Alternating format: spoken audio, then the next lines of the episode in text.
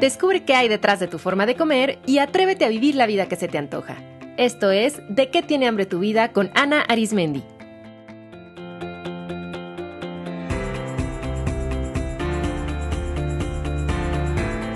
Este es el episodio 268, Hambre de dejar de sentir dolor.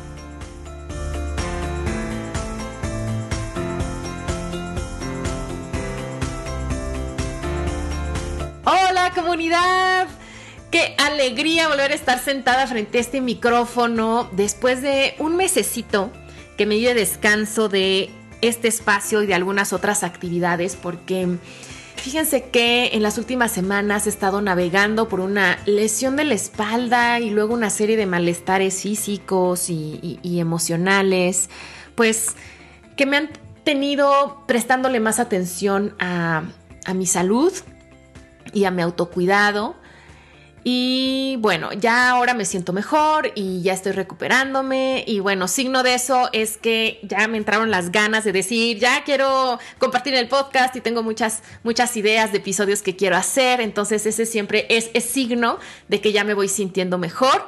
¿Ustedes cómo han estado? Yo les comparto esto porque sé que muchas personas han estado con retos de salud en, pues, en los últimos meses y en las últimas semanas. Y sé que también, aunque quizá no están atravesando un reto de salud específico, mucha gente se siente como que rara en su cuerpo o como que no, no está bien al 100% o como, que no es ella. Y creo que pues definitivamente el factor pandemia que aún vivimos es, es algo que, que nos está impactando. Y se los comparto para que sepan que pues, hey, todos estamos aquí, ¿no? Em, es, importante saber que, no somos los únicos, las únicas, que em, estamos como humanidad navegando este barco y qué importante reconocer cuando no nos sentimos bien y saber que está bien no sentirnos bien. Que es parte de la experiencia de la vida, pues tener estos cambios emocionales, físicos, y que pues se vale no sentirnos bien y que hay que reconocerlo y hay que autocuidarnos y hay que buscar ayuda y mm, hay que hacer lo que esté en nuestras manos para, para apapacharnos y acompañarnos en esos momentos. Eh, espero que pues esto les ayude a sentirse pues en comunidad, ¿no? Si no se están sintiendo bien, y espero que este podcast sea, sea una, una fuente de sanadora compañía. Oigan, sé que hay muchas personas nuevas que están escuchando este podcast porque me, me, llegó el último reporte de estadísticas y hay muchos y muchas nuevas escuchas, así es que bienvenidos. Yo soy Ana Arismendi, soy psicóloga, soy psicoterapeuta, soy directora del Instituto de Psicología de la Alimentación y gracias por escuchar. Bienvenidos a este espacio. En el Instituto de Psicología de la Alimentación somos un grupo maravilloso de especialistas de la nutrición, la psicología y el movimiento consciente, que ofrecemos acompañarles para cultivar una relación armoniosa con la comida y con su cuerpo, a través de terapia individual, de talleres, de grupos terapéuticos, de formaciones profesionales. Les invito a conocer nuestros servicios y nuestro calendario de eventos en nuestra página web que es psicoalimentación.com y en nuestra cuenta de Instagram que es arroba psicoalimentación. También quiero en especial recomendarles los videos que tenemos guardados en nuestro Instagram TV y que también pueden ver en nuestro canal de YouTube que es youtube.com diagonal psicoalimentación. Porque cada semana alguna de las colegas de, de la equipa pues comparte sobre algún tema de salud mental o de amor propio o de relación con el cuerpo o de relación con la comida o de trastornos alimenticios. Y pues vamos eh, respondiendo dudas, compartiendo recursos, en muchas ocasiones hacemos algún ejercicio en vivo, sobre todo chequen los videos en los que hacemos dinámicas utilizando mis tarjetas terapéuticas de qué tiene hambre tu vida, porque son videos con ejercicios bien puntuales que les van a dar muchísima claridad y muchas, muchas herramientas para pues para este viaje en el que estamos todos de autoconocimiento. Así es que, bueno, nuevamente, gracias por estar aquí y vamos a arrancar con el programa de hoy. cuyo tema es el hambre de dejar de sentir dolor. Este tipo de hambre indica que hay una herida abierta, que es la que está provocando dolor.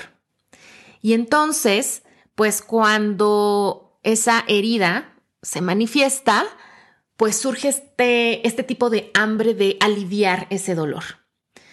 Puede ser que ese dolor que queremos evitar esté recientemente con nosotros o que lleve mucho tiempo, que se manifieste de forma constante, que siempre esté ahí o que se manifieste de forma intermitente, pero finalmente hay un dolor. Y pues el hambre de dejar de sentirlo es un hambre muy humana y pues es una invitación a reconocer ese dolor y a encontrar cuál es la herida que lo está provocando para poder pues sanarla de raíz. La idea de este episodio vino de una cita del libro Hambre, Memorias de mi Cuerpo de Roxane Gay, que es el libro que leímos en marzo en mi club de lectura, y la frase reza así. Comer y comer y comer para poder olvidar, para que así mi cuerpo se volviera tan grande que jamás volviera a romperse. Es así como encontré el modo de esconderme a plena vista y seguir alimentando un hambre que nunca podría satisfacer del todo, el hambre de dejar de sentir dolor. Cuando leí esta frase, dije, o sea, conecté de inmediato y dije, tengo que hacer un episodio del podcast que hable del hambre de dejar de sentir dolor, porque creo que es un hambre que nos conecta a todas las personas, porque, pues porque precisamente algo muy poderoso del dolor es que es que nos habla a todos. O sea, el dolor es una experiencia no solamente humana, sino una experiencia animal vital. Todos sentimos dolor. Y aunque las fuentes del mismo puedan ser muy diversas, sentir dolor es algo universal y cuando escuchamos a alguien compartir una experiencia dolorosa, por eso conectamos porque mm, aunque su historia sea diferente a la de, a la de nosotras, nosotros, eh, sí podemos conectar con qué sentir dolor.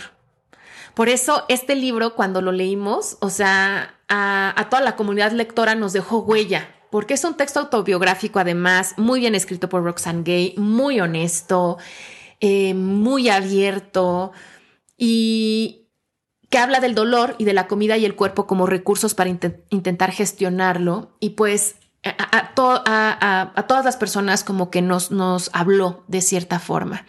Y esto es porque vamos a empezar a entender que el dolor es algo muy animal. Por eso, como todos somos partes del reino animal, pues nos conecta, nos identificamos, o sea, todos sentimos hambre de aliviar el dolor. Entonces, nuestro sistema nervioso más primitivo está básicamente diseñado para, por un lado, evitar el dolor y el peligro y por otro, buscar el placer y la seguridad. Entonces, el, el dolor es una de las experiencias que más nos va a mover porque estamos biológicamente diseñados para identificarlo rápido, para alejarnos, para evitarlo y para buscar cómo disminuirlo. El dolor además es uno de los grandes estresores para nuestro sistema porque sentir dolor de inmediato habla de que hay algo que no está bien, tanto afuera o adentro, ¿no? O sea, en, el exterior o en nuestro interior, en nuestro propio cuerpo. Entonces eso prende todas nuestras alarmas. Y entonces cuando no sabemos qué hacer con ese dolor o cuando ese dolor nomás no disminuye y no desaparece, entonces el cuerpo empieza a generar una serie de mecanismos pues para bloquearlo y que entonces ese dolor no nos impida seguir con nuestra vida, seguir operando en el día a día, básicamente sobrevivir. Algunos de los mecanismos eh, que, que aplicamos son pues autoanestesiarnos con torrentes de endorfinas, de opiáceos endógenos, también disociarnos de la parte de nuestro cuerpo o de la parte de nuestra historia que está generando ese dolor, bloquear emociones asociadas con el dolor, bloquear recuerdos, alejarnos física y emocionalmente de las fuentes de dolor y por supuesto buscar recursos que nos ayuden a evitarlo. Y tarán, adivinen cuál es uno de los recursos que tenemos para intentar regular el dolor. Pues comer o dejar de comer. Por un lado, de forma totalmente involuntaria, al estar en estados agudos de estrés, se altera la percepción y la integración sensorial y la regulación de la ingesta. Por lo que cuando estamos en estrés podemos o sentir más hambre de lo habitual y, y no poder sentir nuestro punto de saciedad o podemos perder el apetito. A veces nos sentimos más o menos atraídos a ciertos alimentos. Y todo eso, repito, es involuntario, no lo estamos eligiendo. Es una respuesta automática y adaptativa de nuestro sistema al estado de dolor. Y pues eso está produciendo todos estos cambios hormonales que hacen que nuestra, o sea, todos, todos estos circuitos internos que regulan cosas como el placer, pues el hambre y la saciedad, la digestión, nuestros sentidos, nuestra percepción sensorial, todo eso se modifique. De esto hablé a profundidad en tres episodios que les recomiendo escuchar para complementar.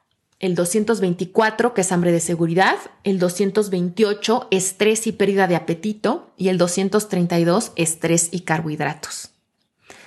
Ahora, a esta respuesta automática de sobrevivencia hay que sumarle que Em, hemos sido educados en una cultura y en una sociedad que pues nos ha enseñado que la comida es una fuente de seguridad, de compañía, que a través del comer o no comer podemos gestionar emociones, que la restricción y la vigilancia alimentaria dan una sensación de control. Entonces, no olvidemos que comer es al mismo tiempo un acto biológico y un acto emocional y sociocultural.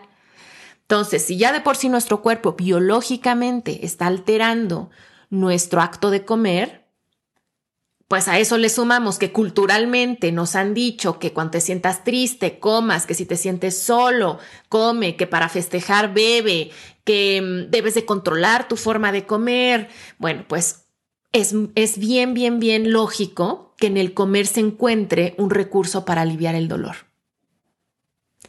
Les invito a preguntarse comunidad, ¿han comido o dejado de comer cuando sienten dolor? Yo creo que a cierto nivel todos lo hemos experimentado. O sea, piensen, por ejemplo, cuando han vivido una pérdida importante en su vida. ¿Se les va el apetito?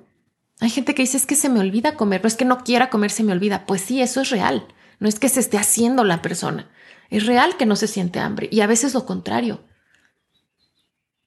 Ahora, tal como lo describe Gay en su libro, si bien por un momento el comer, y en su caso específico la modificación corporal que se dio como resultado, puede ser una forma de protección contra el dolor, pues esta suele no ser efectiva a largo plazo porque no está sanando directamente a la herida. O sea, no está comer, no está sanando la herida, solamente está aliviando el dolor. Entonces, podemos comer o dejar de comer y en ese momento bloquear un poco el dolor em, y pues en unos instantes da alivio, da, da algo de seguridad, da algo de una sensación de control. Sin embargo, pues si la herida primaria sigue abierta, en cualquier momento el dolor volverá. Y en muchas ocasiones, por no tratar una herida a tiempo, ya no solo es una herida, es toda una infección. ¿Hay algo que les produce ahora mismo dolor? ¿Pueden identificar qué es? ¿De dónde viene? ¿Y cómo han manejado ese dolor? ¿Qué consecuencias sienten que ha tenido ese dolor y la forma en que lo han manejado en su vida? Sentir dolor es algo que naturalmente asusta es algo displacentero, es algo incómodo. El dolor, como ya les expliqué, naturalmente activa nuestra respuesta de estrés y eso es lo que lo hace muy complejo porque, fíjense, sentimos dolor y eso asusta. Entonces se activa la respuesta de estrés que nos impulsa a buscar un alivio rápido, pero que em, como eso no es una solución a largo plazo, entonces se mantiene esa fuente de dolor activa y entonces se hace un ciclo en el que de pronto nos encontramos y ya no sabemos ni cuándo empezó este dolor, ni qué lo activa, ni, ni bien cómo desactivarlo, solamente cada vez que sentimos un poquito ese dolor, ya en automático vamos a nuestro recurso, que puede ser, en este caso, la comida. Y pues eso nos mantiene ahí.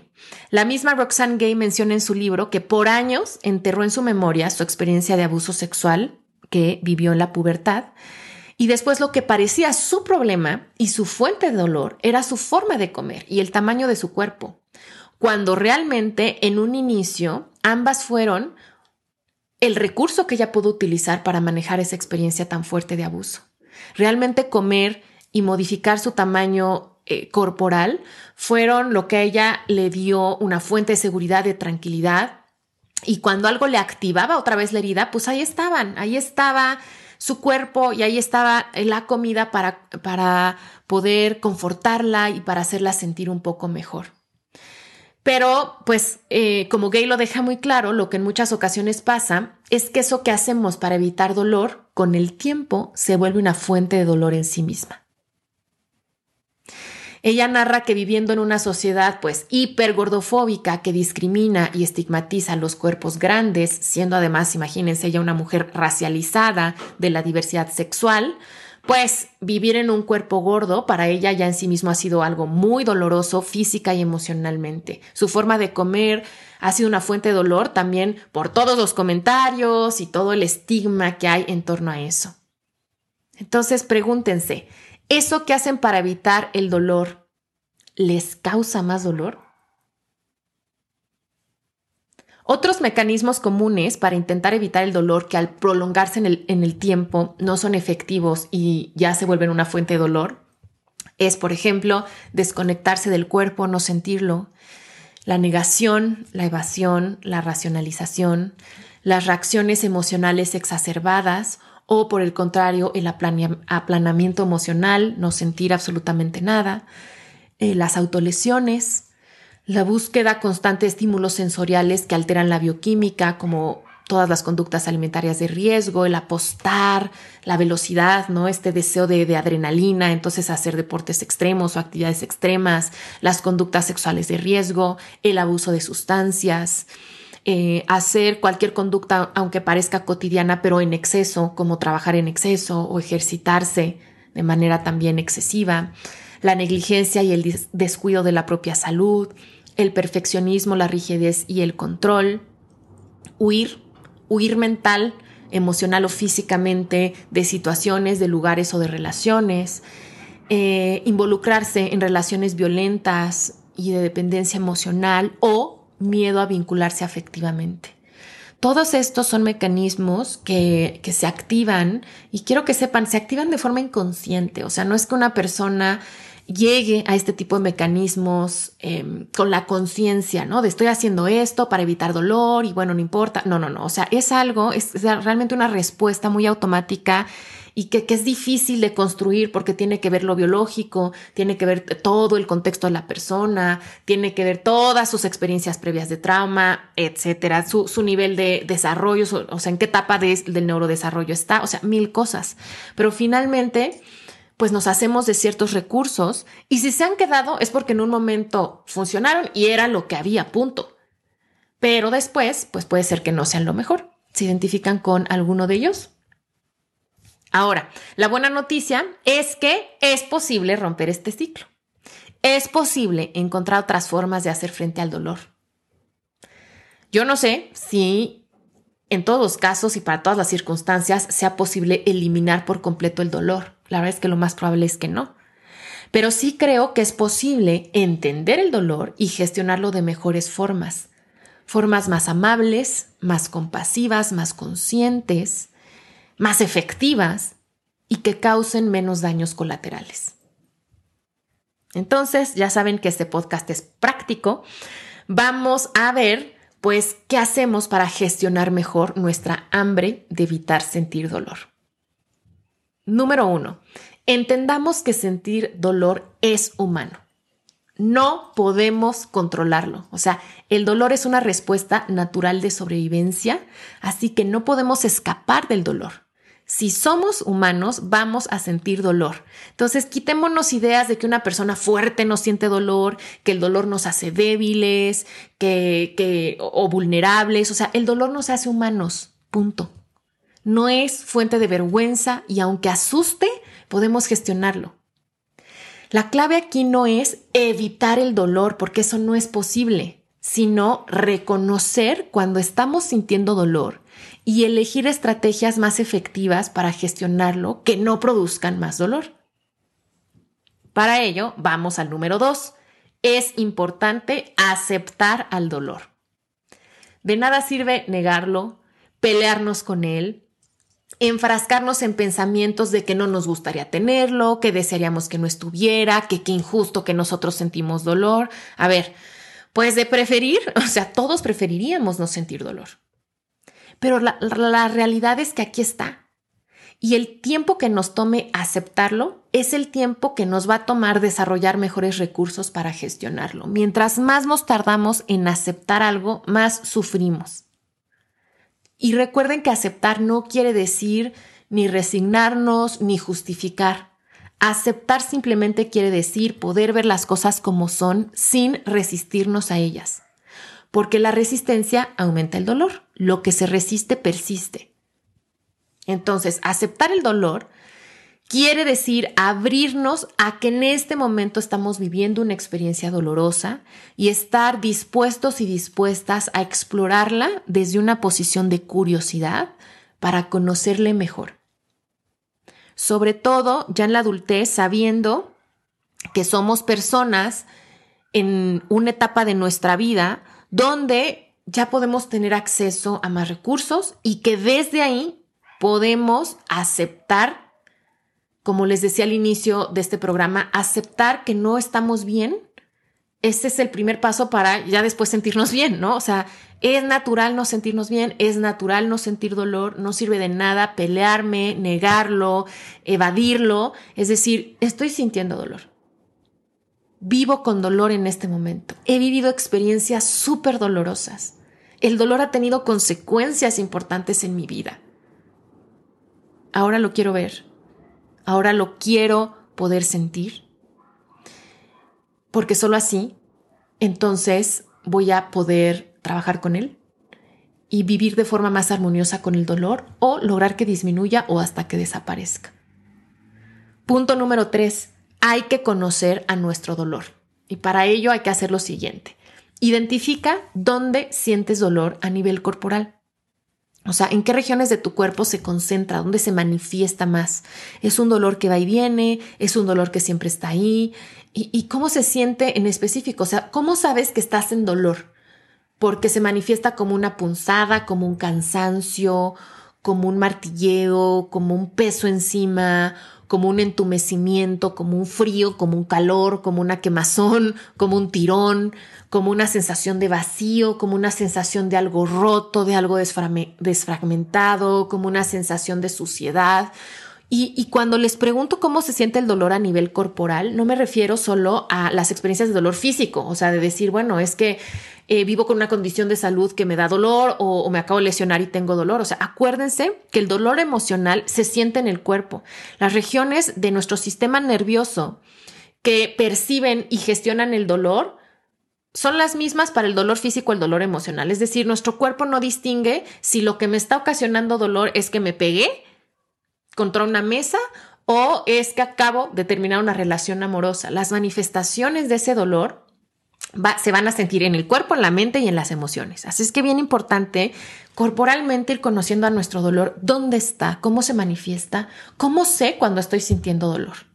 También hay que conocer a nuestro dolor emocionalmente. ¿Qué emociones manifiestan tu dolor? Cuando sientes dolor, ¿qué emociones se hacen presentes? ¿Es humillación? ¿Es abandono? ¿Es tristeza?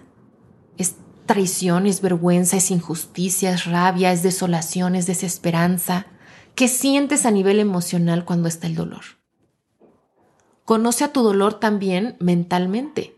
¿Qué pensamientos o creencias surgen cuando estás sintiendo dolor? ¿Vienen recuerdos específicos o vienen pensamientos que hacen que sientas miedo a eso que estás viviendo, pensamientos que te impulsan a buscar evitar ese dolor. También conoce los disparadores de tu dolor. ¿Qué activa el dolor? ¿Qué te lo recuerda? ¿Qué lo hace presente? Cobra conciencia de las herramientas que hasta el momento has utilizado para gestionarlo. Pregúntate, ¿qué haces cuando sientes dolor? ¿Y cuáles son las consecuencias de esas estrategias? ¿Te funcionan? Igual hay muchas que te funcionan, ¿eh? No todo lo que hemos hecho para intentar gestionar nuestro dolor em, nos ha hecho daño. O sea, quizá muchas cosas sí nos han funcionado, también por algo aquí seguimos. ¿no? Pero es que importante saber que sí me funciona y que no me funciona. Y también algo bien importante, conocer la historia de tu dolor. O sea, imagínate que tu dolor fuera una persona y te sientas a tomar un café con ella y te va a contar su historia de vida. ¿Cuándo surgió? ¿Cuándo nació? ¿Desde cuándo el dolor está aquí? ¿Qué lo causa? ¿En qué momentos de tu vida se ha hecho más presente, más intenso, más agudo el dolor y en qué momentos quizá no ha estado o ha estado de una forma muy leve. ¿Cuáles son esas compañías del dolor? Es decir, ¿qué has hecho para disminuirlo, para evitarlo? Hacer esta exploración para conocer a tu dolor es algo que puede llevar tiempo, va a ser muy diferente para cada quien y es muy recomendable que se lleve a cabo en compañía de un especialista en salud mental y yo diría específicamente de un especialista en trauma. Porque obviamente ya empezar a entrar en contacto con el dolor vía corporal, emocional, mental, a través de la historia, pues eso obviamente va a activar la experiencia de dolor. Y pues eso es justamente lo que las personas están evitando, ¿cierto? Es lo que asusta, es lo que no queremos que venga. Entonces, antes de entrar a hacer toda esta exploración para conocer nuestro dolor, hay que crear toda una base de recursos para primero sentirnos seguras, sentirnos acompañados, sentirnos listes para dejar que nuestro dolor surja y lo podamos ver a los ojos y entenderlo diferente y sentirlo. Sobre todo eso, sentirlo. Vean, en muchas ocasiones, de lo más terapéutico es dejarnos sentir el dolor y darnos cuenta que aunque no es agradable, quizá ya no es peligroso. Y que si lo sentimos, vamos a poder conocerlo y vamos a poder, por lo tanto, gestionarlo de una forma más precisa. Y entonces, con menos miedo a las sensaciones de dolor, vamos a poder ir procesando o curando la herida que lo origina. Eso da paso al punto 4, que es encontrar otras estrategias más funcionales para gestionar el dolor. La clave con estas nuevas estrategias es que su finalidad no es huir del dolor, bloquearlo o evitarlo. Es reconocer que aquí está y permitirnos sentirlo de una forma presente, acompañándonos en el dolor, modulándolo. Y abiertas y abiertos a la experiencia. Fíjense qué diferencia es huir del dolor y evitarlo a acompañarnos en la experiencia del dolor y desde ahí modularlo. Aquí no queremos controlarlo, porque de hecho ni siquiera sabemos si podemos eliminarlo por completo, pero al menos sí podemos regularlo, es decir, que no sea tan intenso, que no, que no nos saque de nuestra zona de conciencia y vayamos a caer en la reactividad otra vez y en la impulsividad. Entonces, estoy sintiendo dolor, puedo notar lo desagradable que es, puedo notar las emociones, los pensamientos y las sensaciones que vienen con el dolor, pero estoy aquí presente porque ya hice todo un ambiente para sentirme segura, porque sé que tengo recursos para acompañarme y entonces, como cuando acompañamos a alguien querido que está sintiendo dolor. O sea, no podemos hacer nosotros nada para quitarle ese dolor, pero sí podemos hacer que se sienta mejor mientras ese dolor ocurre y disminuye. Entonces eso hay que hacer con nosotros mismos. Entonces, ¿cuáles son algunas de estas estrategias funcionales para acompañarnos y modular nuestro dolor? La respiración, el mindfulness o atención plena, el movimiento consciente, el escribir, el hablar, el contacto físico, primero con nosotros mismos, es decir, eh, sabernos dar autoconsuelo físico, abrazos, automasajes, contención y también saber pedir y abrirnos a recibir contacto físico seguro, estar en contacto con la naturaleza, poner en práctica estrategias de autocuidado que nos ayuden a disminuir el dolor puede ser, no sé, meter los pies a una tina de agua caliente o darnos un baño o em, enredarnos en una cobijita, hacer una pausa para descansar. Eh, quizá es momento de, si estamos en un tratamiento muy puntual, eh, es momento de tomar nuestros medicamentos o lo que sea que nos esté ayudando. Puede ser eh, un momento de tomar algo caliente, lo que sea de autocuidado que nos ayude. También otras estrategias son encontrar recursos somáticos y la estimulación bilateral, que estos ya son recursos que provee un especialista en trauma y que sirven muchísimo para, para la regulación del dolor.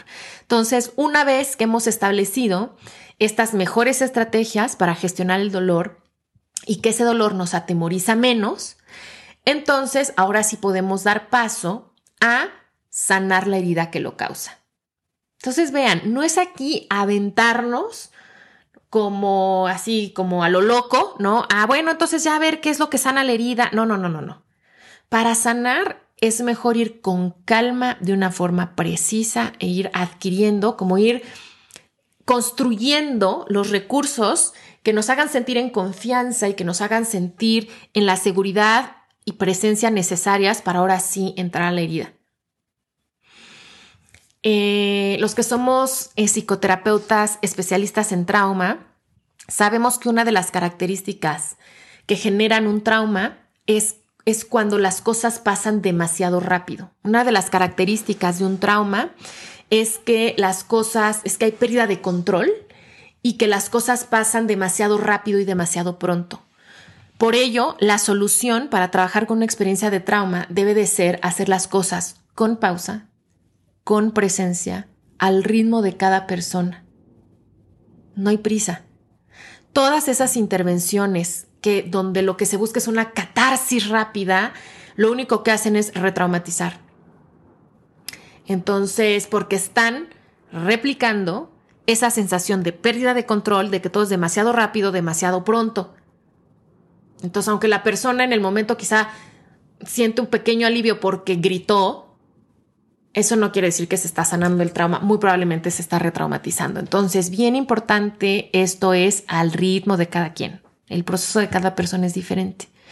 Pero cuando ya hemos desarrollado todas estas estrategias y podemos estar un poco más tranquilos y tranquilas en presencia de nuestro dolor, ahora sí podemos dar paso a sanar la herida que lo causa.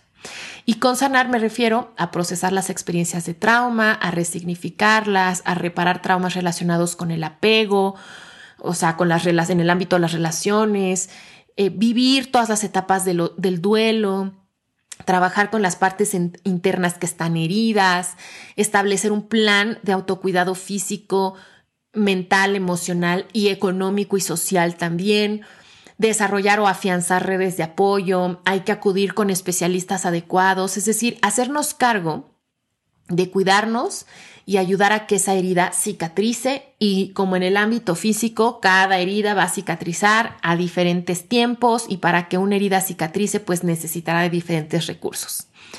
Y por último, el punto 6 es la resiliencia. Entonces, ya que hemos logrado sanar nuestra herida, llegamos a la resiliencia, que es la capacidad de salir fortalecidos de experiencias adversas. Es decir, al final lo que hacemos para cerrar con broche de oro es redefinir quiénes somos tras esta experiencia de dolor, quiénes queremos ser, qué sentido le damos a lo vivido y además empezamos a plantearnos un futuro. ¿Qué sigue? Diseñar un proyecto de vida con plena conciencia de que el dolor es parte de la experiencia humana y que muy probablemente vamos a volver a sentir dolor o para algunas personas quizás su realidad es que el dolor ya va a ser parte de su vida. Por ejemplo, personas que tienen ciertas condiciones de salud eh, con las que el dolor es parte, o sea, convivir con el dolor es parte de su vida. Entonces, aceptar eso y saber que podemos construir un proyecto de vida viviendo con dolor.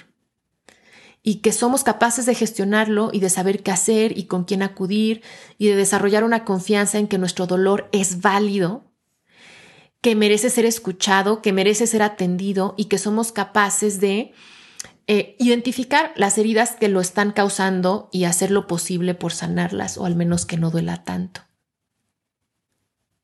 El dolor no desaparece huyendo de él. Por eso, como Roxanne nos dice en su cita, mientras más huimos del dolor, más hambre tenemos de sanarlo. Mientras más cosas hacemos para evitar el dolor, más grande se abre la sensación de hambre. Entonces transformemos el hambre de evitar sentir dolor por el hambre de sanar. Pongamos nuestra atención no en evitar lo que duele, sino en sanar lo que duele. Y eso hará toda la diferencia. Espero comunidad que este episodio les haya servido para entender mejor a su dolor y para ser más comprensivas y compasivas también con el dolor de las demás personas. Si quieren saber más de mi club de lectura y unirse a las futuras sesiones, visiten psicoalimentación.com diagonal club de lectura. Y también recuerden que me encanta interactuar con ustedes a través de mi cuenta de Instagram. Me encuentran como arroba Ana con Z al final. Les envío un abrazo con mucho cariño, especialmente para las personas que en este momento por alguna razón no se sienten bien. Sepan que mm, no son los únicos, que no están solas que es válido no sentirse bien, que es válido sentir dolor y que hay muchas cosas que podemos hacer para ir transitando esta experiencia de una forma más amable y más consciente. Nos escuchamos en el próximo capítulo. Esto fue De qué tiene hambre tu vida con Ana Arismendi. Para más información visita www.dequetienehambretuvida.com.